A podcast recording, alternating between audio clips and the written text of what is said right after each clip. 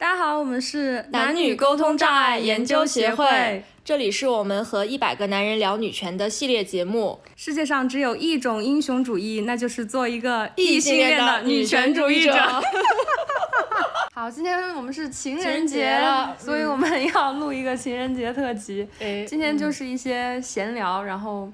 呃，一些吐槽，然后没有那么的有逻辑，嗯，对，所以我们要不要先来一个免责声明？免责声明。接下来我们要吐槽的这些，嗯，男性 都是虚构的，然后大家不要对号入座。如果你对号入座，那就是你自己的锅。就这个其实我们。其实有一些男性他在谈恋爱的时候也是会先发这样一个免责声明，啊就是我是一个渣男。对，到时候你跟我谈恋爱出了什么问题，哎，反正你明知道我是渣男，那都是你的错，都是你自己选的。对。呃，然后我们今天首首先要讲的一个现象，就是我们也经常做这个知心大姐 服务，所以我们看到一个比较普遍的现象，就是男性和女性，尤其是在结束一段比较长时间的亲密关系之后，呃，不管是男性提分手还是女性提分手，我们经常会看到这个女性。呃，有一种就是突然就是啊，这些年的情爱与时光 终究是错付了，就他会有一种就是之前的一切他都要重新去否定的那种感觉，但是男性不会，男性他觉得哎，我没亏。我我我之前过得也挺高兴的，虽然我们没有白头偕老，哎，就只是有些遗憾，但是没有那么强烈的情绪。就这个这个，我们就在想，这个是为什么？我们就觉得这个男性啊，他这个脑回路跟我们女性 是不一样的，就是他他是有一些非常非常模块化的需求，就比如说他有他他今天有个需求 A，然后他呃采取一些办法满足了，他明天有个需求 B，他采取一些办法又满足了。那最后，就算你们没有这个海枯石烂，这个，但是他这一刻真实的被满足了需求这件事情，他不会去推翻。但女性的话，她不一样，女性她最终极的需求就是我要找到一个对的人，嗯。他今天的这个满足感来自于什么呢？是今天你做了一件事情，让他获得了一些信息，他觉得他对你是对的人这件事情更有自信了，或者更没自信了，就是要更新一下他的这个比例。对，但如果说他更有自信了，他就会获得一些满足感。明天他也更有自信了，他就觉得，哎，你就是那个对的人，他又他又获得了一些满足感。但是如果你们没有海枯石烂，到最后他就会把前面这一切都推翻，所以他前面这些并不是一些真实。实的需求，所以他最后就会出现这种终究是错付了这种情况。哎，对，就是就可能就会发现，哇，原来自己呃看错人了，然后是自己的眼眼光不好。对。这也就是说，我们女生其实有的时候谈恋爱的时候更容易出现这种叫恋爱脑的东西。就所谓的女生的这种恋爱脑，就是说，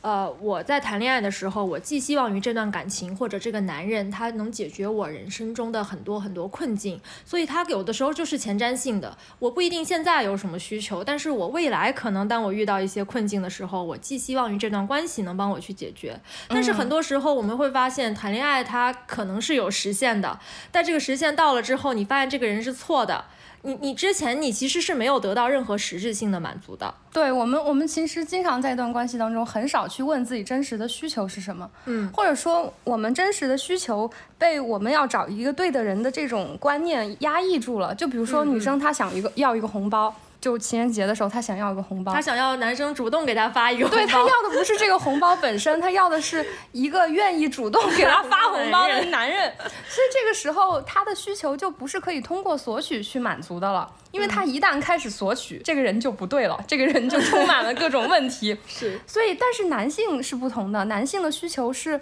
可以通过索取去满足的，所以男性会通过不断的去索取满足他的需求来推进这段关系，所以他一直在主导这段关系。但女性，因为她没有明确的需求，她需求非常非常的模糊，所以她没有办法主导这段关系。那你只能是被动的。然后一个男生对你 propose 一些什么东西，你就要想，哦，我下面要赶紧做决定了。那我怎么做决定呢？我只能基于一些之前的信息，然后来判断这个人到底在多大的可能性上是一个对的人呢？他就有一点像一个赌注式的压注式的关系。男性是更多的是一种及时的满足，但女性是一种延迟满足。对我们太延迟满足了。经常在一段关系结束的时候，觉得自己没有得到任何东西，嗯，而反而付出了很多，就我压得住，就全压进去了。对，这其实是一种赌徒心态嘛，嗯。然后，所以我我我就一直给我的小姐妹们一个建议，就是说，呃，我们在一段恋爱关系当中，我们一定要不停的去问自己，你自己真实的需求是什么？你希望从这段感情关系中获得的是什么？这个问题非常非常重要。如果你一旦不去想这个问题，你就会去想一些别的问题，比如我有没有擦亮眼睛？对，这个男人他靠不靠谱？他是不是那个我命中注定的人？他有没有爱我？这些东西你一旦开始问这些问题，你就输定了，你就你就必输，因为因为在这个问题上，男人一定会把你玩的死死的，就是因为他永远是扎扎实实的在那里采果实，把这些果实放到自己的篓子里，但你呢？你就在抓一些空气中根本不存在的虚无缥缈的东西，或者说你你给他了一些果实，但是你自己没有任何果实，你得到的是一个虚无缥缈的东西。所以就是大家一定要去给自己建立一些真实的需求。这是你从一段恋爱关系当中能够获得的东西，而且我们我们也发现，就是男性的这种带进度条式的这种需求，他其实从他一开始就是这样，他非常一以贯之，就是甚甚至说他这进度条可能就是在两个人结婚之后就结束了，对对对，经常发生的，就是他这个进度条从那个。从从他追求这个女生的时候就已经开始了，就我们所说的这种范式狩猎，就是男性 追求女性的一种非常典型的模式。对，就是它由一些零一一零的二进制变量组成。它是什么呢？就是今天，哎，你答应我，就是去吃饭。嗯。那么，哎，我们在这里写一个一，我获得了一些信号，就是你对我有好感。嗯。然后明天。我约你去看电影，你哎，你又出来了，嗯，那我们就是不是可以牵个手了？然后，然后这个时候我又写一个一，但如果你不出来，那我又写一个零，回上一步，返回上一菜单。然后，然后如果你还主动出来约我看电影，那你一定是爱我，四舍五入已经爱上我了，就是就是大概就是这么一一个状况，所以。就是它这种高度的像范式一样的沟通，它很像我们计算机里面的这种信息传输协议，就是 三次握手那个 TCP 协议，就是我们通过三次握手之后，我们就可以哎进入一段关系了。就这个东西它是非常高效的，但是这种高效它背后是什么呢？它是一种高度的范式化，就是我们把很多信息压扁了。就本来我们两个人接触，我们要说很多话，我们有很多表情，这东西都是很很细节的一些东西。但你把它用把它压扁到一个 binary 的一个二进制的变量里面之后，两个人真的能够通过这样的。一些范式的沟通，达成相互的了解嘛？我觉得从我们女性的角度来说，我们觉得这是不够的。对，因为我觉得是这样，我们承认感情当中会存在一些范式，或者说我们叫共识 （common knowledge） 这样的东西，但是我们人不是按照范式去生活的，所以我们会发现两个人谈恋爱的时候，如果你你你试图通过这种高效的范式去减少沟通，那么我们就只能去谈一个非常范式的恋爱。这个时候，我们对自己也是不诚实的。我们自己真正的需要，我们我们寄希望于在这段感情里获得的东西，就全部消失了。我们只剩下一些范式，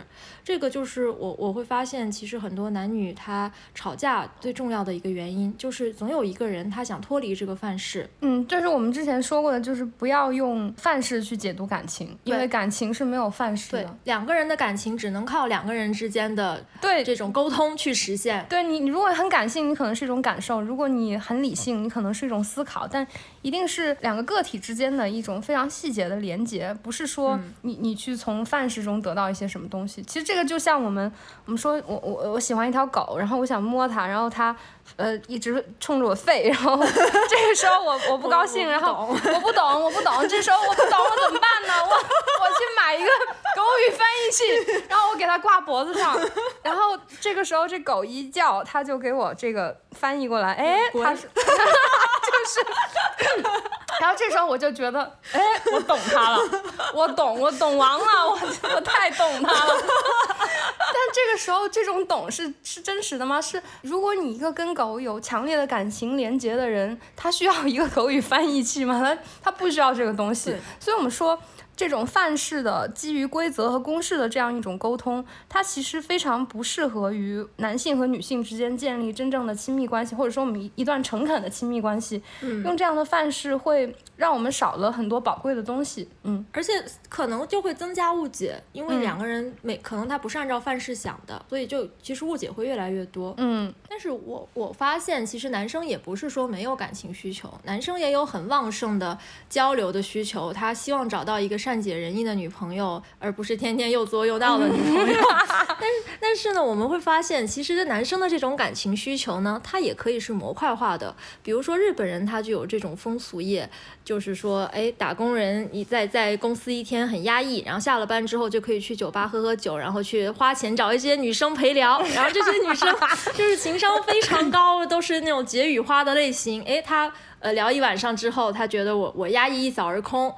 呃，那我们女生就没有办法 通过这样。我们如果 我们女生如果要去酒吧里面花钱找一男人 聊天了，我觉得我们太惨了，我们真太惨了，没有人爱。对。然后我们最近也看了一个综艺，就是就某网站的一个相亲综艺，一个九零后的相亲综艺。那个节目非常非常写实，就是有非常多，就是它它里面的人物都非常写实，然后它又有非常多的摄像头对着，就你可以看到一些平常看不到的东西，就比如说。说里面一个例子就是有一个女嘉宾，她长得非常非常漂亮，然后一进来的时候，所有男嘉宾的 眼睛都掉出来了，都掉出来了。然后这个时候呢，这些男嘉宾都想选择她，每个人都想选择她，但是呢，他们又出于一种知识分子的这种呃 体面，对他觉得我我我哎，就因为你长得漂亮，我就选择你，太肤浅了，我好像太肤浅了，我不能这么选，我必须要爱上你的某些内在的东西。对，然后这个时候，哎，这个女嘉宾开始说自己的兴趣。爱好说，哎，我喜欢拉拉链，然后你就发现，在场所有的男嘉宾。都喜欢拉拉链，好巧哦。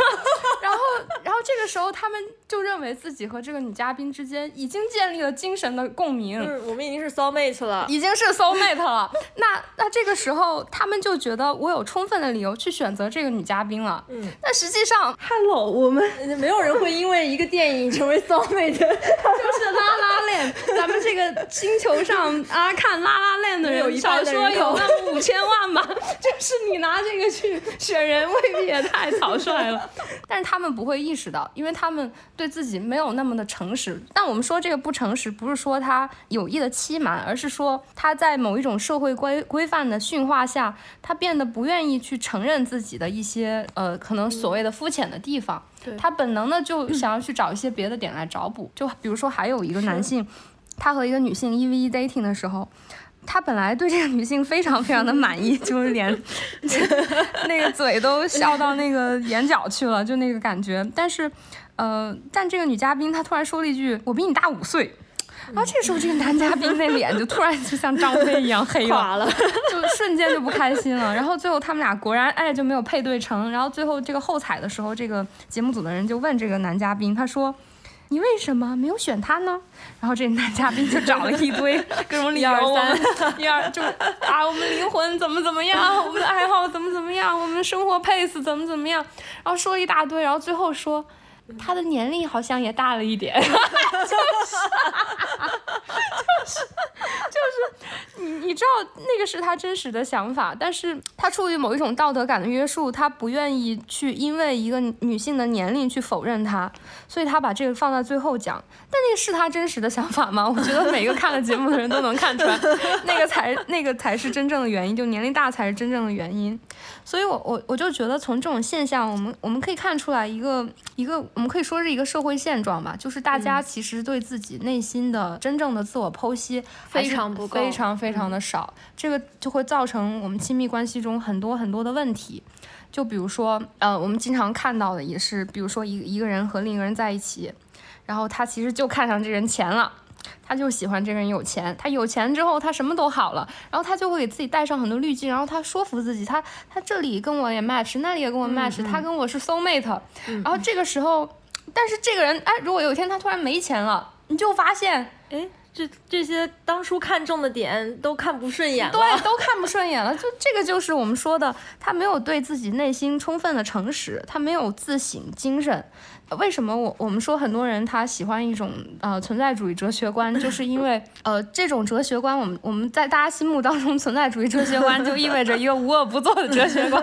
就是没有道德感的一个哲学观。但是在这个背后，它除了没有道德感之外，它还有一个。呃，更深层的逻辑就是他有非常好的自省精神，他有深度的自省精神，就是你在这种哲学观下，你不会觉得某一种恶是不可接受的，所以你一定会去剖析自己的内心，去找到它。而且我们我们所说的就是，你想把自己变得更光明，你必须要先看到自己阴暗的角落，而不是直接的就认为自己很伟大、光明、正确，然后你你就可以直接在这个伟大、光明、正确的铠甲里面就保护好自己，你就认为自己没有一点阴暗的东西了。这是缺乏自省精神的体现，而且我们说社呃社会规范它之所以存在，就是因为它要克制你的本能和欲望。嗯，你的本能和欲望就是会犯错误，所以才不光彩的东西。对对，每个人都有一些蝇营狗苟的东西。对，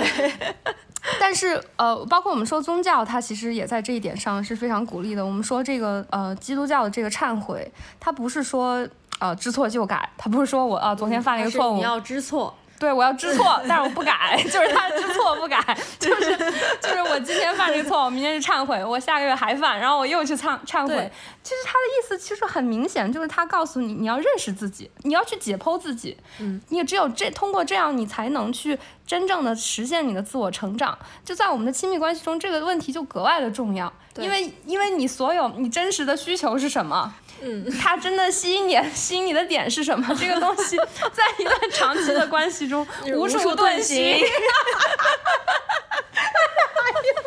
你你永远没有办法一直隐瞒你真实的需求是什么，所以我们还不如从一开始就坦诚。而且我觉得认识自己和认了解别人这两件事情是一体的。你通过去认真的了解别人，也是一个认识自己的过程。所以，如果当一个人他在感情里他不诚实，他不管是不对自己诚实，还是不对对方诚实，这个时候可能造成的伤害是很大的。因为我们经常看到有些人，他可能呃承诺的时候做了很多承诺，他承诺的这些的时候，他心里想的未必是我就是随口说说啊骗你的啦，他内心他承诺的。时候他想的就是哦，我希望我这样做，或者说他他当时因为处于一个自欺欺人的状态，他觉得自己是要全身心的投入一段感情，所以他觉得他这个状状态对应的是我我我需要付出这么多承诺，他觉得这个是对应的，没有没有真的去做一些非常夸大的陈述，但是实际上因为他没有真正的认识自己内心真实的需求，所以这个东西在在最后他可能很容易就崩塌了，就没有人能够去遵循别人给你的。社会给你的这套道德观、价值观去快乐的生活，这是办不到的。就是人唯一能快乐的方法，就是我必须要有一套从自己内心里生发出来的一套价值观。嗯，然后我去认同他，这个时候你才能实现一种真正的一种愉快的自律，而不是别人拿枪指着你，你被迫的那种自律。没有人能在这样的状态里一直愉快的生活下去的。而且是这个在我们中国的社会也是一个更为严重的问题，就是因为我们首先我们又是无神论，然后我们又是非常非常高的道德的标准，然后尤其是在我们这个所谓高知的男性和女性群体当中，对对，他们有非常非常严格的道德。标准以及还有很多政治正确的东西，对包袱太多，对包袱太多了，然后他们就会用这个东西把自己包裹住，然后他们就停止去思考自己内心了。这个时候，他们一旦开始发展亲密关系，就会面临各种各样的问题，是或者说甚至说，我们都不说亲密关系了，你你甚至能够看出来一个人在讲话的时候，他有没有在畅所欲言，有没有真正的把自己内心里的那些光彩 的或者不光。彩的东西反刍过一遍讲出来，还是只是说我去讲一些不得罪人的、看起来有逻辑感的一些东西？对我们，包括我们在采访的过程中，我们经常 对我们经常感到有一些男性有一些采访属性，就是他生来就适合被采访。采访的时候就变成了一个平权男、女权男，然后 但实际上可能说说心里话的时候，多少还是会有一些这个性别男性视角，对性别歧视。那我们认为这些其实。实是正常的。对，但是我们还是鼓励大家，就是尤其是在要开始一段亲密关系的时候，能够认真的去思考，因为亲密关系如果一开始的时候不健康或者说不诚实，它会带来一些长远的伤害。所以还是希望不管是男人还是女人，在最一开始都能够认识自己，认识对方，认识这段关系。嗯，不要再拘泥于那些范式的东西。嗯，好，最后祝大家情人节快乐，虽然已经过了，下一个情人节快乐。好好好。